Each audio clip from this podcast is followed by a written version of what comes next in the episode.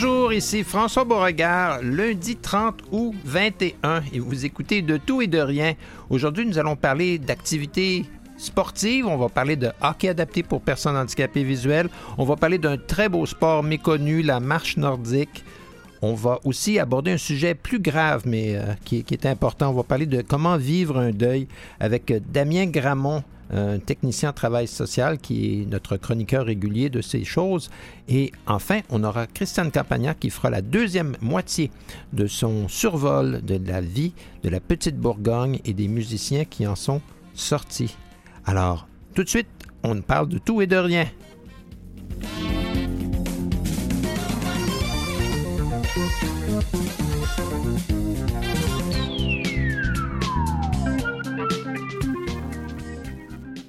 Un de mes sports préférés, euh, c'est la marche nordique. Puis quand les gens me demandent quel sport est-ce que tu pratiques.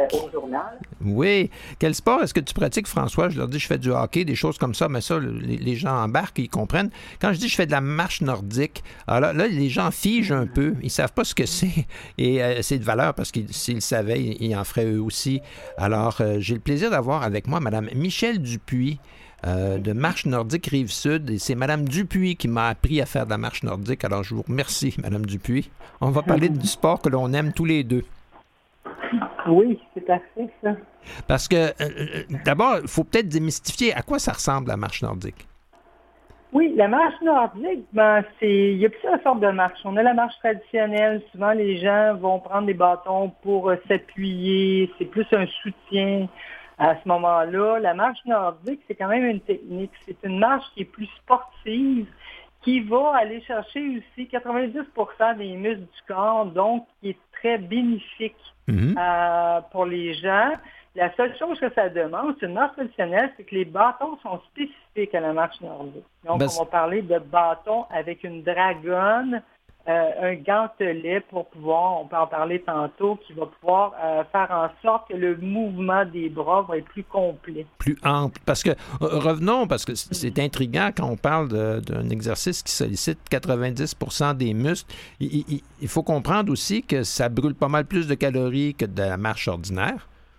Oui, absolument. La marche nordique va aller chercher au moins presque 2,5 pour- fois plus de De- de calories, calories. que la marche classique. Ça a un paquet de qualités aussi, parce que vu qu'on a un soutien des bâtons, Mhm. à ce moment-là, il y a moins d'impact aussi sur les articulations. Euh, en ouvrant aussi les bras vers l'arrière complètement, on vient augmenter notre capacité cardiovasculaire. Donc, on a une amplitude pulmonaire puis d'oxygénation qui est beaucoup plus grande. C'est une qui, qui, qui, qui va pour tout le monde au bout du compte. On oublie de commencer avec ça. Ça se pratique quatre saisons par année. oui. Ça va chercher toutes les clientèles. Tout le monde est capable de faire la marche nordique. Tout à fait. Et ça, je pense que c'est important, entre autres, quand vous parlez de l'impact sur les articulations. C'est beaucoup plus euh, bénin sur les genoux que faire du jogging ou de la course. Euh, et, ça sollicite le haut du corps et le dos, contrairement au, cyclisme. Alors, c'est comme le, le- le- le meilleur de tous ces mondes. Euh, C'est, euh, ça brûle des calories comme du cyclisme ou du jogging, mais c'est moins dur sur les articulations et c'est moins, je dirais, précisément, sollicite, euh, ça sollicite pas les mêmes muscles uniquement comme le cyclisme, et c'est plus dynamique que de la marche. Et en plus, ça peut être sociable parce qu'on on fait ça en groupe.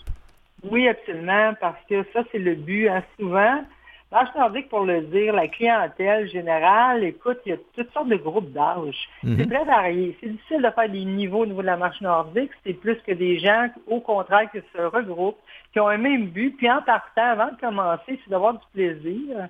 Puis ça se fait socialiser les gens ensemble en faisant du sport, puis en faisant du plein air. Parce que là, on parle de dehors, on parle de Oui. quatre saisons par année. Mhm. On parle d'en faire en toute saison. Même l'hiver, on- tout ce qu'on va rajouter peut-être au niveau, c'est l'équipement différent. On va se rajouter euh, peut-être des crampons vu qu'il y a de la glace pour Mhm. bien faire en sorte qu'on pratique le sport avec sécurité. Et euh, on va parler de souliers à ce moment-là un peu plus imperméables si on tombe à l'automne. Mais à part ça, tout ce qu'il nous faut, c'est les bâtons établis d'une façon où le, vêtement respire. On s'habille assez léger, c'est comme un ski de fond au bout du compte, mhm. parce qu'on oublie d'oublier, on oublie de parler les origines. ça a commencé depuis oui, les années oui, ben, oui, exact, parce que mhm. ça, euh, j'ai fait un peu de recherche en, parce que ça, vient de Finlande, je pense. En, finnois, ça s'appelle Savkaveli, euh, puis ça doit vouloir dire marche nordique en, finnois, je le suppose. Ça, date des, des années 20, vous me dites? Oui, absolument. Les années 20, euh, les, Finlandais, les, skieurs de fond finlandais, ils s'en servaient, s'en servent encore comme mode d'entraînement mhm. en dehors des saisons. Donc, si on se souvient, là, si on a regardé des, des, des, bons, des gens faire de la, de la, du ski de fond, le mouvement, l'amplitude du bras qui va vers l'arrière, c'est sensiblement le même mouvement mhm. qu'on fait Exact. Euh, oui, absolument. Même en double poussée, nous, on va varier, on va faire du bras droit, bras gauche, du mhm. double poussée. Puis aussi, on va ponctuer ça d'exercice parce qu'il faut convenir qu'on fait de la marche nordique, oui, mais il faut avoir des muscles aussi, il faut renforcer nos muscles. Fait qu'on fait aussi des exercices ponctuels en s'en mhm. dans la marche C'est important aussi, un, de se réchauffer adéquatement avant de partir. Hein, on dit on ne faut pas partir en peur parce qu'on peut se blesser. Euh, et, c'est important de s'étirer aussi après, après l'exercice. Mais ça, c'est vrai pour euh, c'est vrai pour tous les sports. Mais je pense que la comparaison avec le, ski de fond est juste. Quand les gens me demandent mais c'est quoi de la marche nordique, moi je leur dis ben, c'est comme du ski de fond, pas de ski. Euh, puis ça ressemble à ça un petit peu. Le, mouvement des bras est, plus ample que si on marche. et c'est pour ça que ces bâtons-là, avec comme vous en parliez tout à l'heure, avec comme des petits gants qui sont attachés après le, haut du bâton. Comment ça marche? Oui, c'est exactement. C'est comme un petit gant. C'est une dragonne dans lequel on va rentrer notre pouce, puis on mm-hmm. va strapper à l'entour du poignet, qui fait en sorte que quand on avance le bâton vers l'avant, comme une marche traditionnelle, hein, quand on se promène en marche traditionnelle, les bras se balancent de chaque côté du corps, mm-hmm. le bâton va vers l'avant, mais on peut dépasser la cuisse, ouvrir la main à l'arrière pour justement avoir plus d'amplitude puis libérer le mouvement. Alors, avant de ramener. Ça ne perd pas notre bâton, en mhm. on l'a toujours après. à la toute fin du mouvement, on lâche littéralement le bâton derrière nous pendant une seconde, puis on le rattrape, parce qu'évidemment, le bâton tombe pas à terre, il est attaché comme, comme quand on était petit, puis on attachait les mitaines après notre anorak. Oui, exactement. Alors là, on rattrape le bâton, puis on peut faire le mouvement. Euh, le à, quelle vitesse on va? Par rapport à la ah, marche? Euh, écoutez, euh, écoutez, au niveau de la vitesse, c'est sûr, on commence. Une marche, ça, par exemple, marcher, ça, c'est vraiment un préalable, c'est d'être capable du moins de marcher Mhm. Euh, quelques kilomètres. Pour faire une séance de marche nordique, généralement, on va, on va tourner à l'entour du 4,5 km. Mhm. La vitesse, c'est autre chose. La vitesse, on débute, on va être aux alentours du 5 km. Là. Mhm. Mais on augmente assez rapidement. Moi, j'ai des témoignages énormes de, sur la marche, puis la progression qu'on peut faire en faisant de la marche. Là, même quand on a parlé technique, ça a l'air épeurant, mais ce n'est pas du tout. On commence parce que c'est vraiment imprégné d'une marche traditionnelle de balancement. On a une manière de décortiquer le mouvement pour faire en sorte qu'on l'apprend assez rapidement. Puis d'une façon, en partant, on est toujours capable d'en faire. Quand pour spécialiser notre, notre technique, c'est à force de marcher qu'on devient, là, on devient une meilleure en meilleure. Les gens sont assez fidèles en passant au niveau de la clientèle nordique. Les gens reviennent. Les gens aiment ça, ils reviennent, puis ils sentent vraiment une progression au niveau de leur santé. Parce que c'est, on peut faire ça, et on, revient là-dessus, on peut faire ça toute l'année.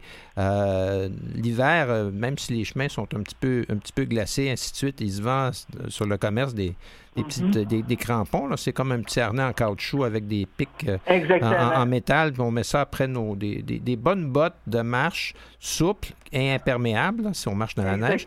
Évidemment, c'est sûr qu'il faut enlever nos, harnais avec des crampons en métal quand on rentre euh, dans notre auto ou euh, qu'on va visiter les gens chez eux, parce que ça, ça raye le plancher. Mais cela dit, il y, y, a des endroits aussi où on peut pratiquer la marche nordique, entre autres dans la région de Montréal. Il faut être capable de cohabiter adéquatement avec les gens qui font de la raquette ou qui font euh, du ski de fond. Là. Il ne faut pas, faut pas donner un mauvais nom au sport.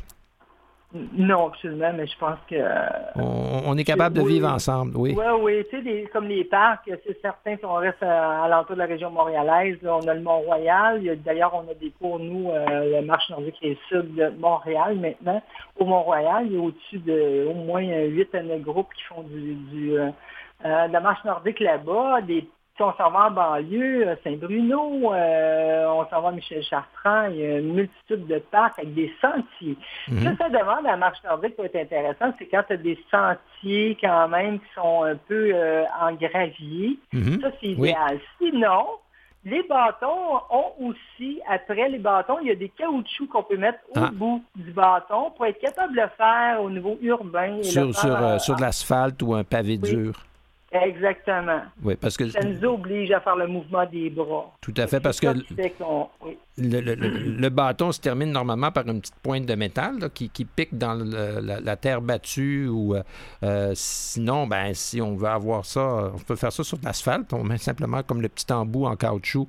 Ben, Oui. mer- merci beaucoup, euh, Madame Dupuis. Euh, ça fait un bout de temps qu'on ne s'est pas vu à cause du confinement puis de- des activités que tout le monde a. Mais dites-vous qu'il y a quelqu'un qui fait de la marche nordique puis qui en parle à tout le monde. puis quand- C'est quand- bon. et, et- Mais- et- et c'est toujours en, en- en pensant aux bienfaits que euh, cet exercice-là nous apporte.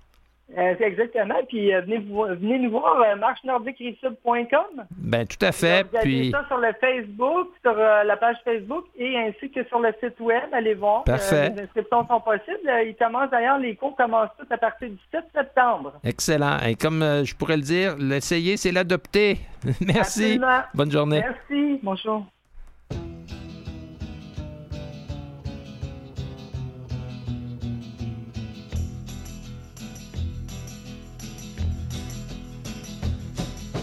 You keep saying you got something for me. Something you call love, but confess. You've been a messin' where you shouldn't have been a messin'. And now someone else is getting all your best. These boots are made for walking, and that's just what they'll do. Of these days, these boots are gonna walk all over you.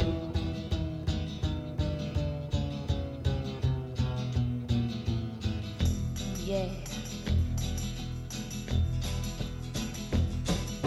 You keep lying when you ought to be truthing. And you keep losing when you ought to not bet. You keep saying when you ought to be a changing. Now what's right is right, but you ain't been right yet. These boots are made for walking, and that's just what they'll do. One of these days, these boots are gonna walk all over you.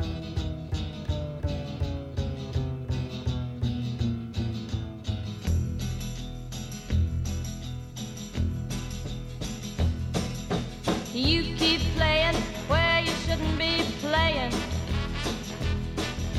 And you keep thinking that you'll never get burned. Ha! I just found me a brand new box of matches, yeah.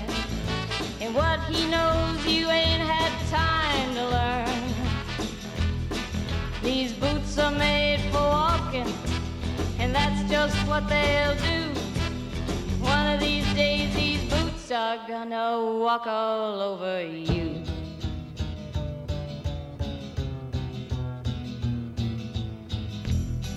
Are you ready, Boots? Start walking.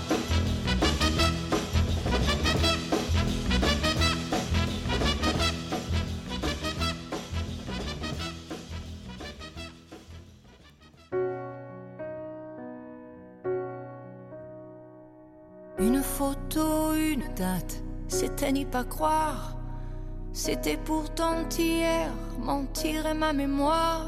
Et ces visages d'enfants, et le mien dans ce miroir. Oh, c'est pas pour me plaindre, ça vous n'avez rien à craindre. La vie m'a tellement gâté, j'ai plutôt du mal à l'éteindre. Oh mon Dieu, j'ai eu ma part et bien plus à tant d'égards. Mais quand on vit trop beau, trop fort, on en oublie le temps qui passe. Comme on perd un peu le nord au milieu de trop vastes espaces. à peine le temps de s'y faire, à peine on doit laisser la place. Ou si je pouvais, encore un soir, encore une heure, encore une larme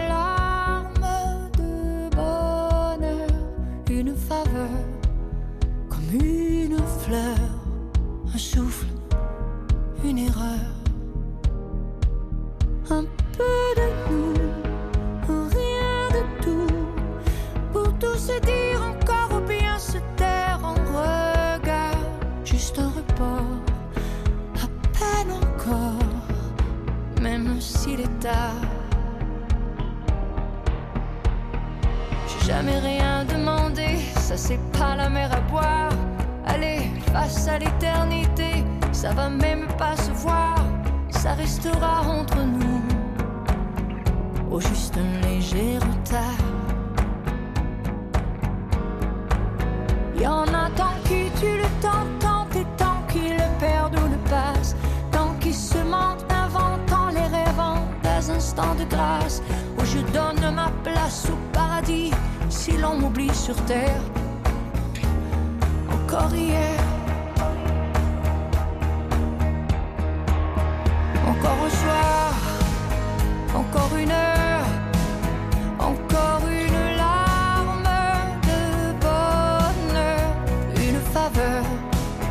Comme une fleur, un souffle, une erreur.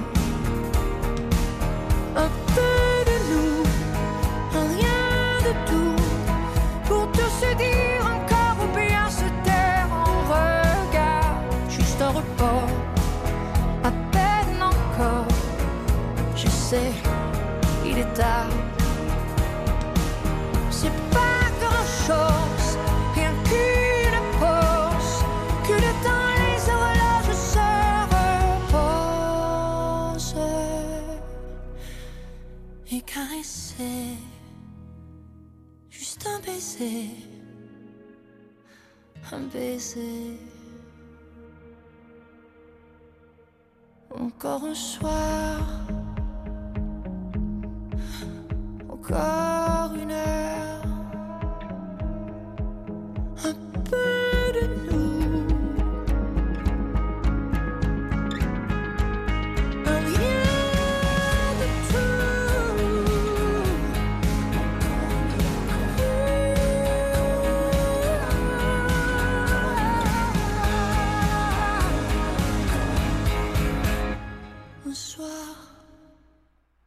Ah, Céline, qui vivait un, deuil euh, terrible euh, quand elle a enregistré cette chanson. Euh, le deuil fait partie de la vie parce que la mort fait partie de l'existence et, d'avoir des, personnes près de nous qui nous quittent. ça fait partie de l'expérience de- des êtres humains. On va en parler aujourd'hui avec notre chroniqueur Damien Gramont. Bonjour Damien. Bonjour, Monsieur Beauregard, comment allez-vous? Moi, ça va très bien, je vous remercie. Euh, co- comment est-ce que, de façon générale, on peut définir un, un- un deuil? Un deuil, mais un peu comme vous venez de le dire, c'est une période vraiment tout à fait normale que absolument tout être humain va vivre dans sa vie. Je veux dire, simplement, je vais généraliser ça en disant que vous, moi, les auditeurs, absolument tout le monde, on est des humains. Le fait qu'on soit des humains, on peut être considéré comme des êtres d'attachement. Mhm. Donc, euh, des êtres sociaux, des êtres d'amour. L'un de l'autre, on est supposé s'aimer, on s'aime. Et le jour où on, un peu comme vous venez de dire, on a des décès, on a des brisures émotionnelles, c'est là où on peut considérer ça comme le moment où on risque de vivre un deuil. Parce Mhm. qu'on va vivre la brisure émotionnelle, on va vivre un, un combat intérieur. Et c'est à partir de ce combat intérieur-là qu'on va passer au travers du processus du deuil.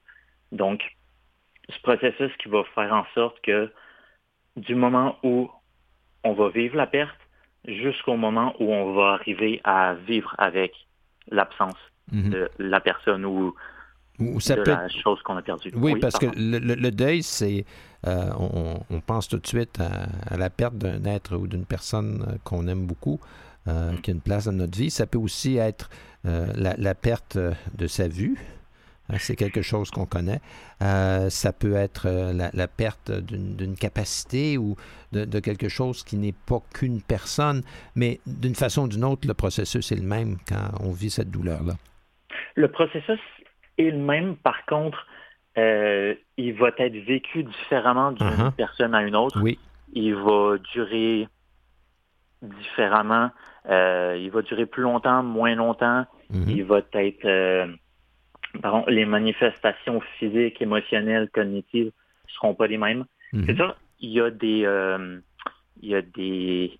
Il y a des points qui vont se ressembler. Donc, c'est sûr, il y a des... Quand on a perdu une personne, euh, on a des hallucinations de, de la personne, on a des manques, on peut avoir euh, des absences cognitives, on peut avoir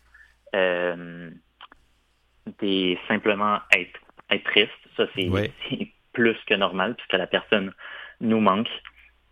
On peut être complètement débalancé. Et ce qui est vraiment très important, par contre, quand on, quand on vient de vivre un gros deuil, dans l'année, dans l'année qui va suivre ou dans les premiers mois au minimum, c'est d'éviter tout mouvement impulsif ou toute grosse décision. Oui, Parce oui, ça c'est est vrai. toujours dans le dans le choc de l'émotion. Donc, faut pas faut se demander si j'avais pas eu ce choc-là émotionnel, si j'avais pas eu ce deuil à combattre, Mhm. est-ce que cette décision, je la prendrais?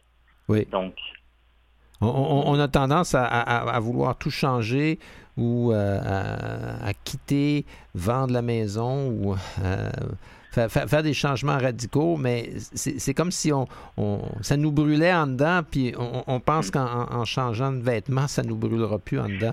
Mais Oui, c'est ça, ça sert à rien. C'est parce qu'on vient de vivre une grosse perte de contrôle. Mhm. Et en faisant ça, on a l'impression de reprendre un peu le, le contrôle sur, euh, sur notre vie. Mhm. Mais faut se laisser, faut se laisser simplement le temps. Oui. Se laisser simplement le temps. Parce que c'est, c'est- c'est- ça, ça laisse des marques de stress euh, de vivre un deuil. Là. C'est, euh, euh, c'est, c'est dur physiquement aussi.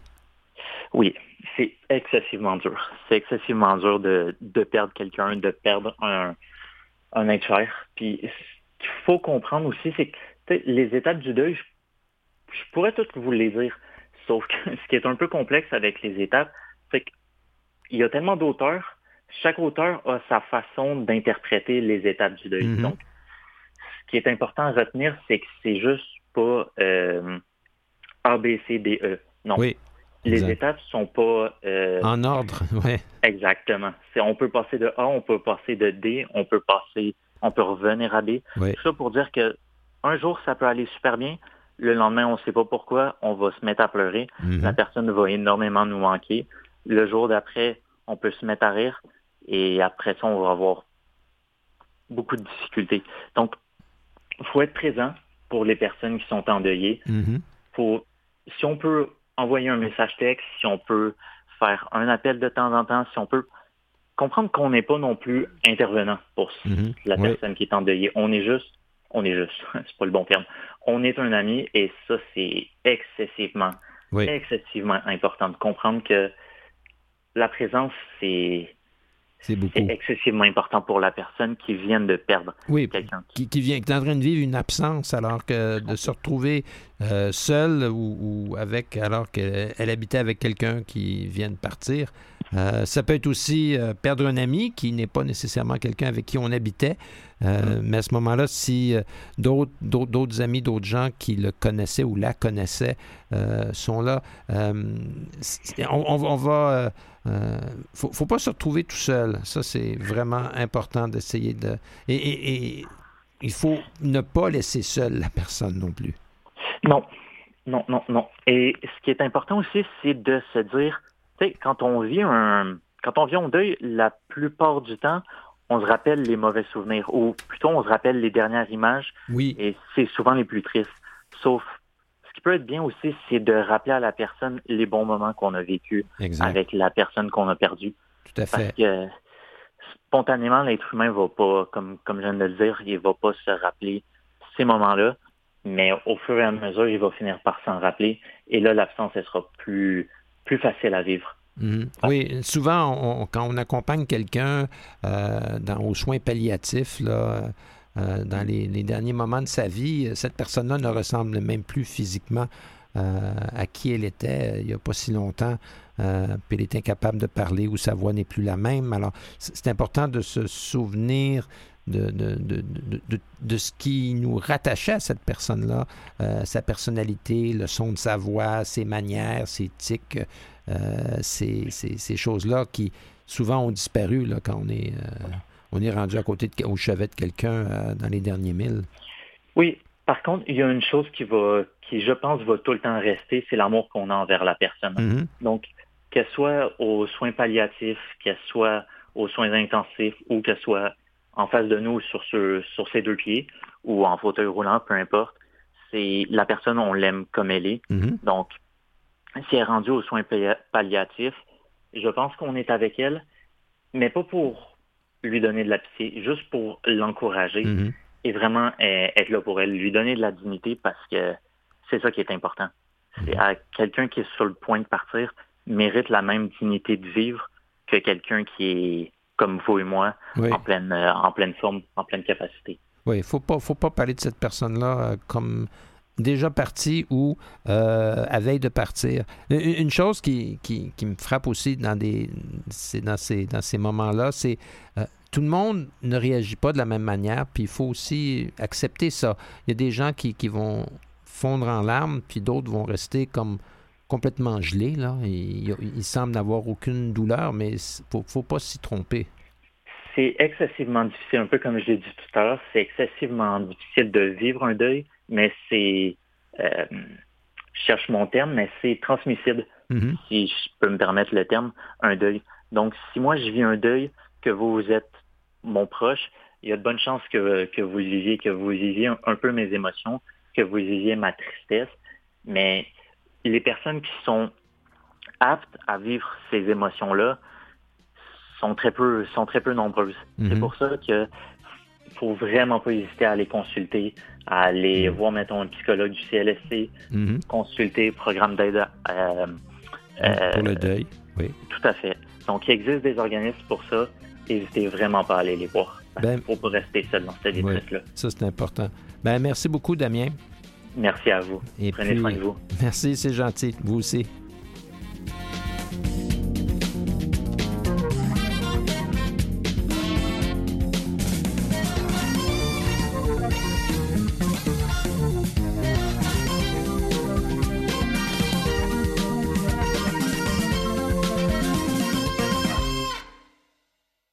Vous écoutez De tout et de rien avec François Beauregard. La semaine dernière, Mme Christiane Campagna, notre recherchiste historienne, conteuse euh, de, la boîte, euh, nous avait commencé à nous parler de la petite Bourgogne, berceau du jazz montréalais. Et maintenant, voici la deuxième partie de cette, euh, de cette histoire, là où on va parler des personnages et des musiciens. Voilà, et euh, aujourd'hui, on fait les dames d'abord. Ben, je pense que c'est important parce que les- euh, cette dame-là a un rôle majeur. Oui, puis reconnu peut-être plus sur le tard dans les dernières années. Euh, donc, on va parler de Daisy Peterson Sweeney, qui est euh, fille d'immigrants des Caraïbes, comme beaucoup d'habitants de la petite Bourgogne. Elle est la sœur du musicien Oscar Peterson. Son père était, comme Rufus Rockets, dont on a parlé la semaine dernière, porteur du chemin de pour le chemin de fer canadien-pacifique. Mhm. Et il avait acheté un piano et appris à jouer pour mieux l'apprendre à ses enfants. Ils ont dit, mes- il s'est dit, mes enfants n'auront pas que le travail dans la vie. Ah, c'est bien ça.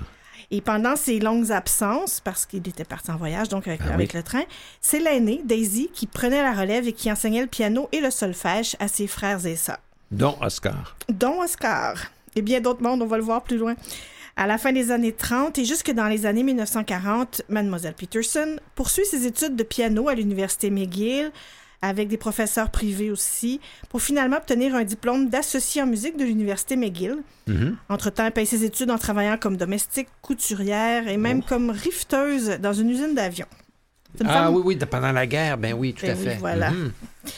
Pendant ses études aussi, elle donne des récitals où elle présente du répertoire classique, là, des compositeurs baroques, classiques romantiques, dans des églises, mais aussi à des événements communautaires du quartier, ceux du euh, Universal Negro Improvement Association, notamment, là, une importante euh, association du quartier.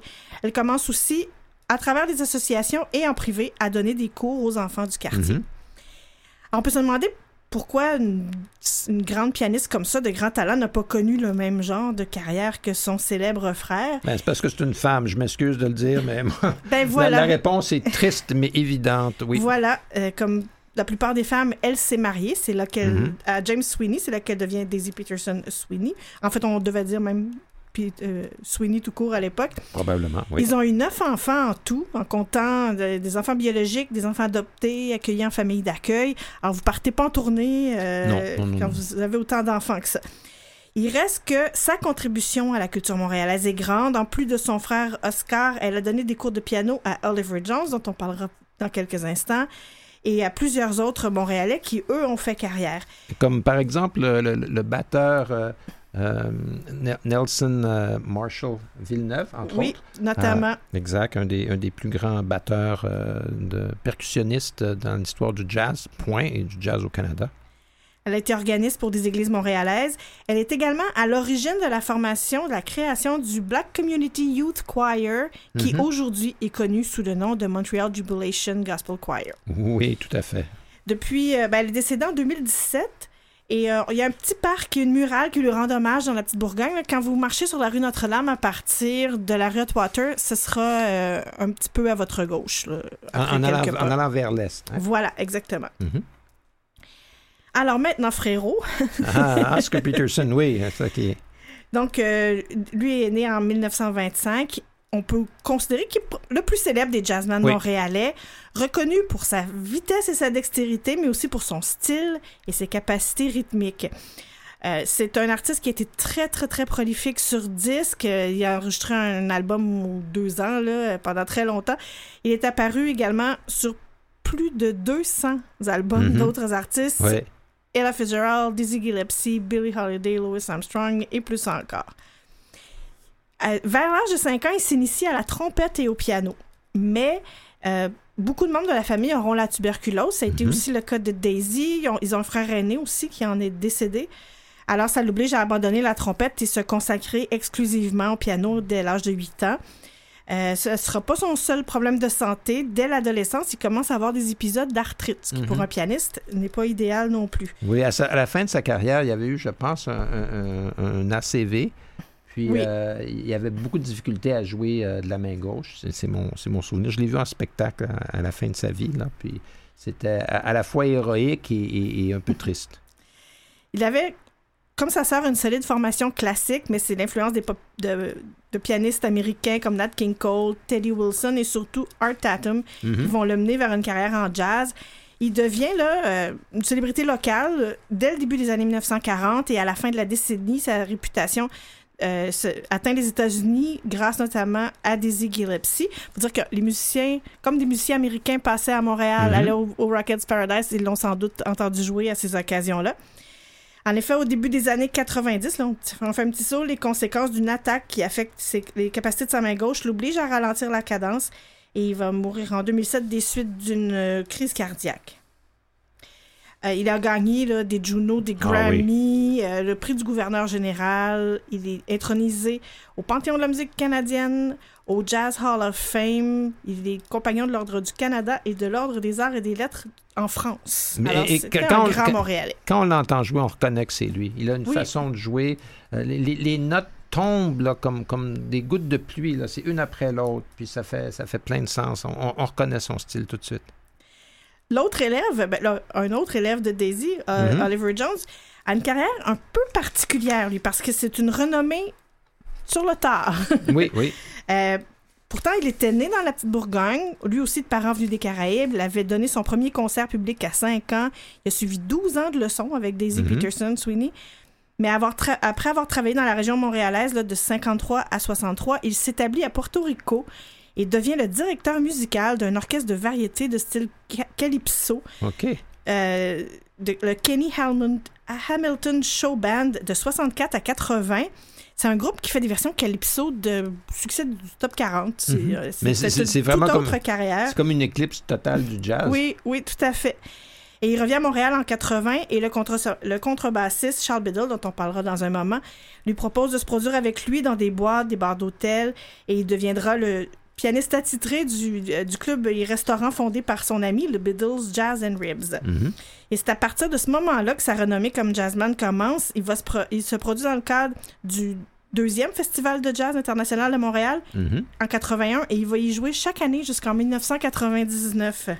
Comme Vic Vogel aussi, qui, qui sautait pas d'année. Euh, donc, euh, son premier album solo paraît en 84. En 86, il commence à être connu en Australie, Nouvelle-Zélande. Il, donne ses premiers concerts aux États-Unis. L'année suivante, l'Europe. Et vient ensuite le reste du monde. Donc, c'est arrivé tard, mais c'est arrivé rapidement. Puis, dans sa façon de jouer, il y a, un, certain entrain, euh, une, certaine gaieté, je dirais, une joie de vivre, qui, peut-être vient de toutes ces années de transcription en musique de style calypso. Euh, c'est- joyeux de la façon dont il joue. Je pense que ça va avec sa personnalité aussi. C'est Oui, quelqu'un oui. qui, en entrevue, euh, Ah, dégage rieur. ce genre de. Oui, tout à fait. Donc, lui aussi, nombreux prix. Là, c'est, euh, donc, c'est arrivé tard, mais c'est ensuite devenu comme le digne successeur, si on veut, là, de son Mhm. ami Oscar Peterson. Finalement, Charles Biddle, le père, bien entendu, on parlera pas de la carrière Mhm. du fils aujourd'hui, euh, lui est né à Philadelphie, en Pennsylvanie. Il a servi dans l'armée américaine, mais trouvait qu'il y avait trop de ségrégation aux États-Unis et c'est pour ça qu'il s'en vient à Montréal en espérant que la situation y soit un peu mieux. Sa carrière de musicien de jazz prend véritablement son envol au début des années 50.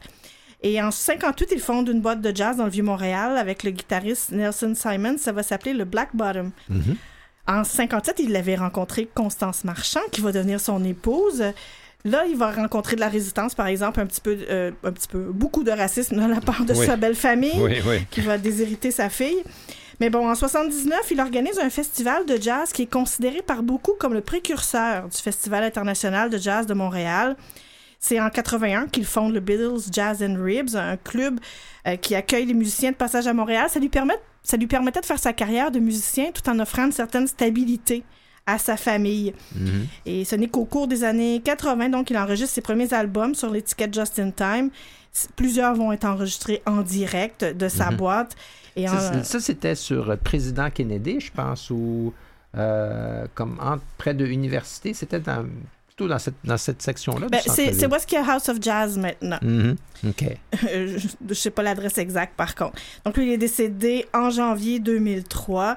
Euh, il, a reçu, euh, il avait reçu un petit peu avant là, le prix Calixa la Vallée et l'Ordre du Canada. Et lui aussi a sa rue dans la petite Ah oui? Bourgogne. Bon. C'est... euh, si vous partez à marché, euh, du marché Atwater et que vous voulez aller au parc Rufus Rockhead, dont on a Mhm. parlé la semaine dernière, vous pouvez marcher sur euh, une petite rue euh, qui, est tout le long du canal, Biddle. qui s'appelle la rue Charles Biddle. Ah, voilà.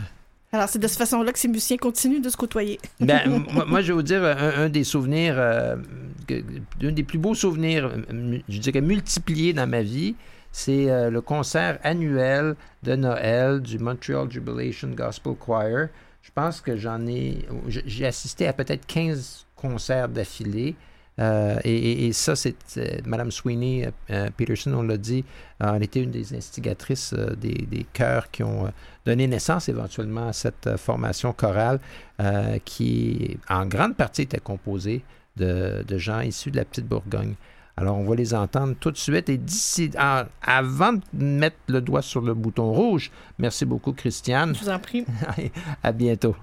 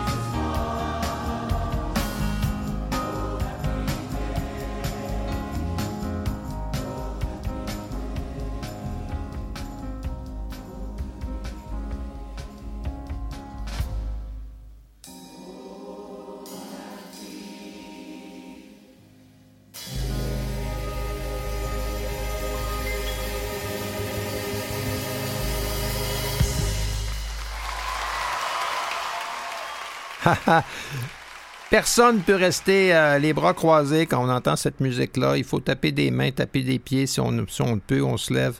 Euh, voilà. Au tout début de la série estivale de Tout et de Rien, on m'a dit François, choisis des sujets qui, qui plaisent, qui te tiennent à cœur. Alors, j'ai gardé le meilleur pour la fin.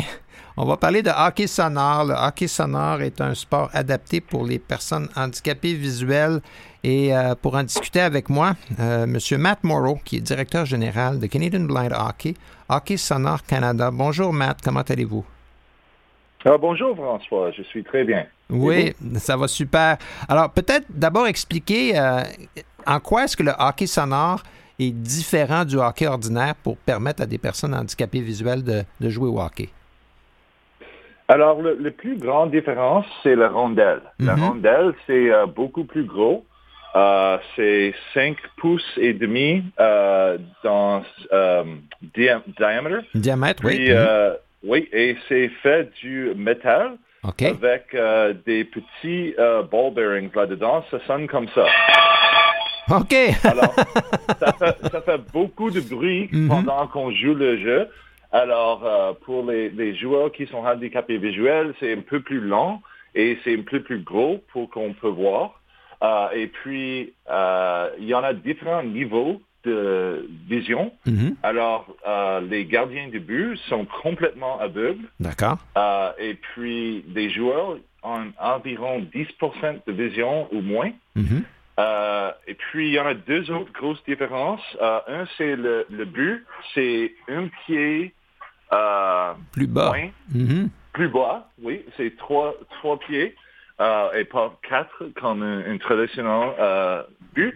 Puis aussi, il faut qu'on fasse une passe avant qu'on ait euh, Qu'on puisse compter. euh, marquer un but. Parce Oui. que d'abord, le- que le fait que la barre horizontale soit à trois pieds, ça fait une différence. Ça décourage les gens de lancer haut. Parce que pour un, un- un gardien de but complètement aveugle, de recevoir une rondelle d'acier, euh, c'est pas une expérience agréable. mais ça permet de garder la rondelle, ça incite à, lancer un peu plus bas. Puis la passe, elle, ça permet aux gardiens et aux défenseurs qui ont souvent une vision moins, euh, un résidu visuel moindre euh, ou qui sont totalement aveugles, euh, de pouvoir mieux suivre le jeu. Alors, la plus grande différence avec le hockey ordinaire, c'est qu'il n'y a pas d'échappée. Hein? Il n'y a pas de.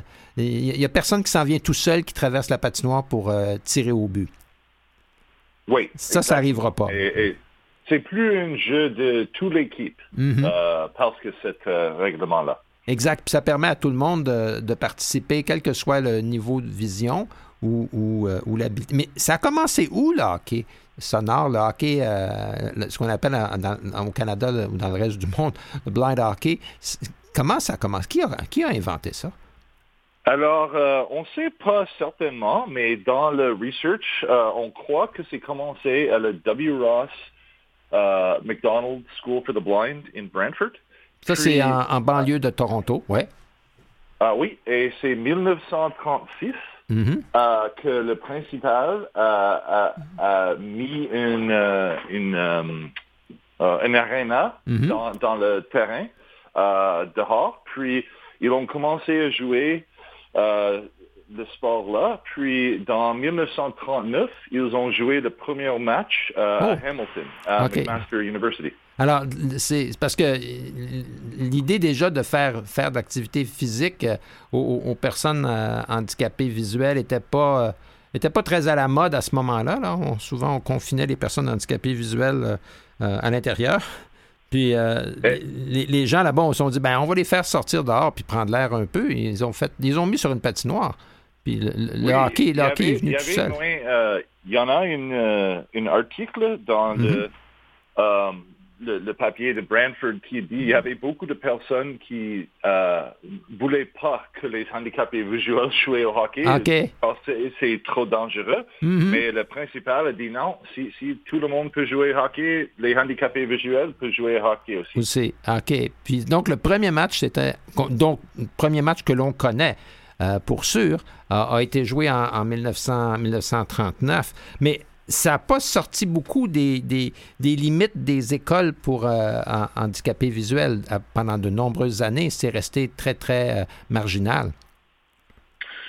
Oui, euh, je, je, crois que c'était dans... Il y avait de, le sport, c'était joué à l'école à Halifax, puis l'école à Montréal.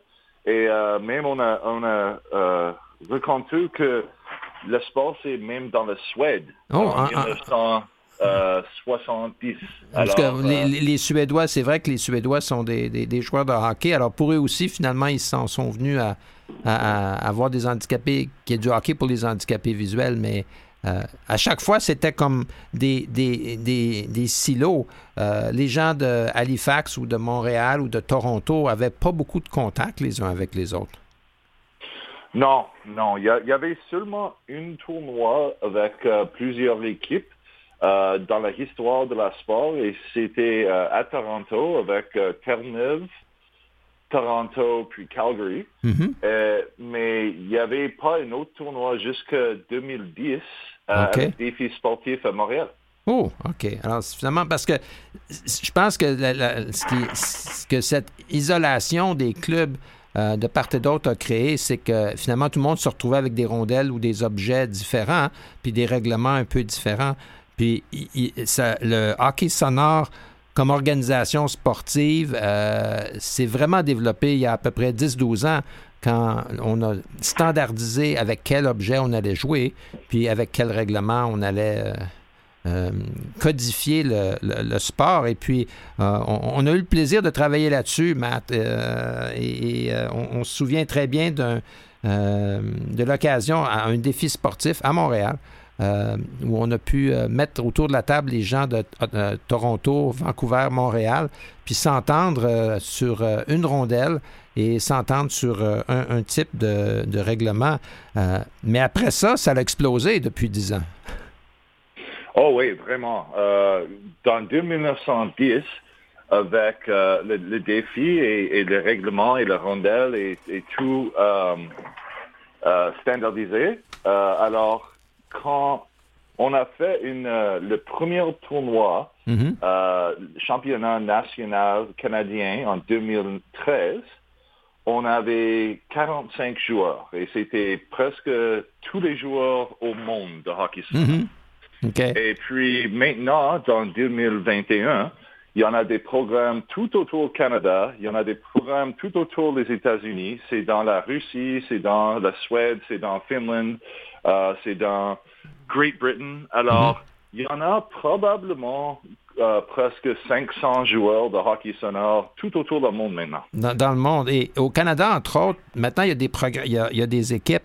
Euh, il, y avait, il y a eu, long, depuis un certain temps, il y avait déjà des équipes à Vancouver, Toronto, Montréal, mais il y a, il y a aussi des, des, des, équipes qui, se sont, qui existaient ou qui vivotaient, euh, mais qui se sont continuées à se développer à Calgary, Edmonton, euh, maintenant, il y, a des, il y, a des, groupes à Moncton, à Halifax, à Ottawa.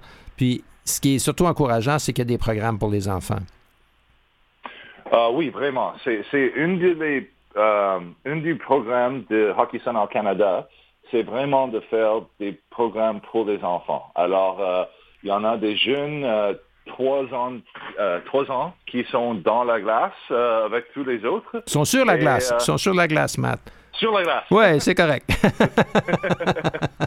Alors, ju jusqu'à trois ans, on a beaucoup d'enfants tout autour du uh -huh. pays et euh, on veut commencer des nouveaux programmes ici à Vancouver, euh, certainement dans les, les autres grandes villes euh, au Canada aussi. Parce qu'il y en existe un à Toronto qui font... déjà, ça va être sa troisième année à Toronto? Oui, oui, trois années à Toronto, trois années avec Brantford on a fait un an avec Ottawa et c'était COVID. Alors euh, maintenant, on va recommencer euh, sur mm -hmm. euh, le 11 de septembre, mm -hmm. en retour à TD Place Arena. Oui. Alors, il y a beaucoup de, de choses excitantes qui vont aller. Euh, je pense qu'il y a quand même euh, quelqu'un qui a beaucoup contribué au hockey sonore au Canada euh, depuis, depuis 10-12 ans. C'est un ami à nous qui s'appelle Mark DeMontis. puis ce qu'il a fait a peut-être ouvert les yeux à beaucoup de gens. Je pense que ça. Et, et, Mark a fait Toronto. Mark est un jeune joueur prometteur de hockey à Toronto. Euh, la neuropathie de Lebert lui, le, prive d'une bourse d'études pour aller jouer au hockey dans la NCAA aux États-Unis. il se prend en main. Il décide de faire Toronto-Vancouver en patin à roues aligné en 2009. 5000 km. avec ça, il crée en fait une fondation qui s'appelle Courage Canada, qui est devenue Hockey Sonore Canada, Canadian Blind Hockey. Deux ans après, en 2011, il va faire Halifax, Toronto en patin à roue aligné. Euh, j'ai eu le plaisir de le rencontrer à ce moment-là. Et puis maintenant, on va faire un autre rallye. Euh, euh, on va faire Windsor-Ottawa. C'est 1000 km de patin à roue euh, 100 km par jour pendant 10 jours de fil. Euh, on, et on va finir tout ça à Ottawa le, 11 septembre. Et euh, ça, ça va être... Un, événement important. Matt, pour participer d'une façon ou d'une autre à cet événement-là de patin à roue sur 1000 km, pour le, on, on fait quoi? On fait hashtag courage21? Euh, oui, vraiment sur le social media, mais euh, plus simplement, allez à le canadianblindhockey.com. Hockey Sonore Canada, ah, puis on. Peut, on peut faire des dons, des participations. Excellent. Ben, merci beaucoup, Matt. Euh, j'ai hâte de patiner, moi aussi. merci à Christiane Campagna, notre recherchiste historienne conteuse, et à M. Jean-Sébastien Laliberté qui nous rappelle que c'est déjà terminé pour De tout et de rien.